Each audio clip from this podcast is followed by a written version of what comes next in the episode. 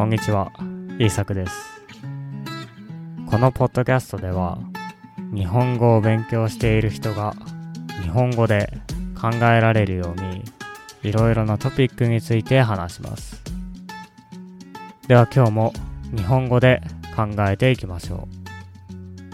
今日のトピックは、私たちは頑張ることが好きじゃない？です。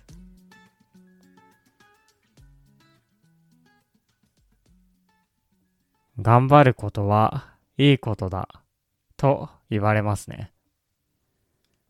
仕事でも勉強でも頑張っていることはいいことです。しかし、本当に人はそう思っているでしょうか？心理学者のキャロル・ドゥベックさんは私たちには二つのマインドセットがあると言います。一つは固定マインドセット。もう一つが成長マインドセットです。固定というのは動かないという意味です。固定マインドセットというのは人のタレント、才能が変わらないという考え方です。才能がある人はずっと才能があり、才能がない人はずっと才能がないと考えます。成長というのは良くなるという意味です。成長マインドセットというのは人は成長する。そして成長することが大切だという考え方です。今、できないことがあっても頑張ればできるようになると考えます。例えば、固定マインドセットの人はテストについてこのように考えます。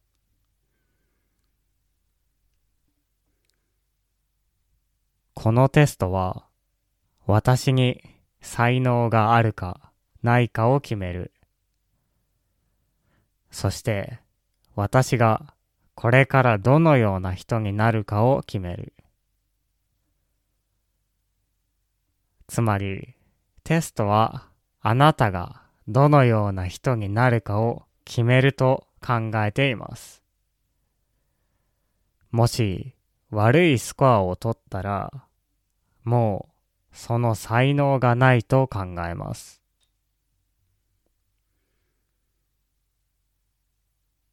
では成長マインドセットの人はどのように考えるでしょうか？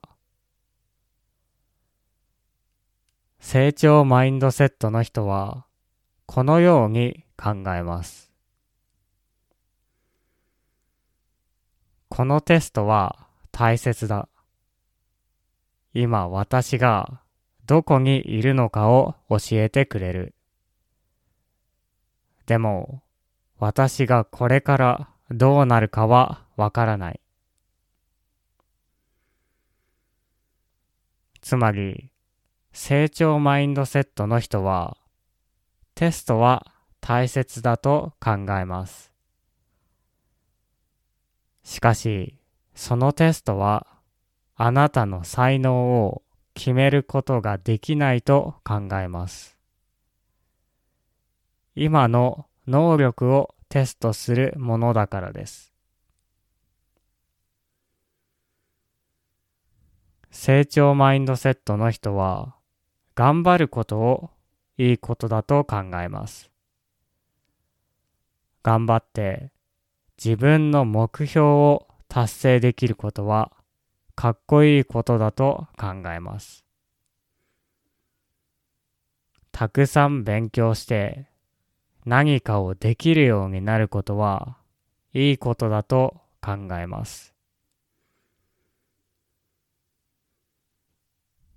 固定マインドセットの人はそう考えません。なぜなら彼らは才能がある人は頑張らないと考えているからです。頑張らなくてもできる。早くできる。それがかっこいいことだと考えています。だからチャレンジしません。難しいことやミスをすることが嫌いです。なぜなら難しいことをしたらミスをするからです。自分には才能がないと考えてしまうからです。だから成長マインドセットを持つことは大切です。そうすれば難しいことにチャレンジすることができるからです。ミスをしてもまた頑張ることができるからです。成長することも頑張ることも大切です。30分頑張る人と3時間頑張る人では大きく違うでしょう。もちろん時間だけではありません。本気でやるのと何も考えないでやるのは違うと思います。何かできないことがあったらこのように考えてみましょう。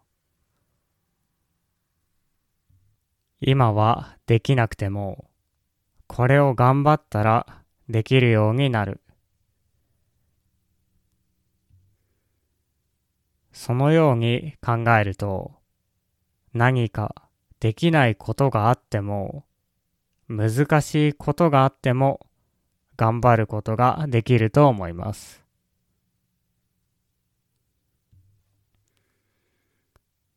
成長マインドセットは、とても役に立つと思います。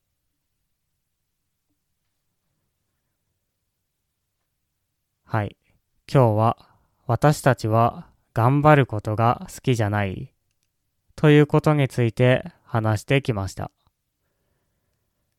もしテストで悪いスコアを取ってもこのように考えてみましょう。これとこの勉強をやったらいいスコアが取れるようになる。そうするとミスや悪いことがあっても頑張ることができます。そして本当に良くなるでしょう。では聞いてくれてありがとうございました。また次回のポッドキャストでお会いしましょう。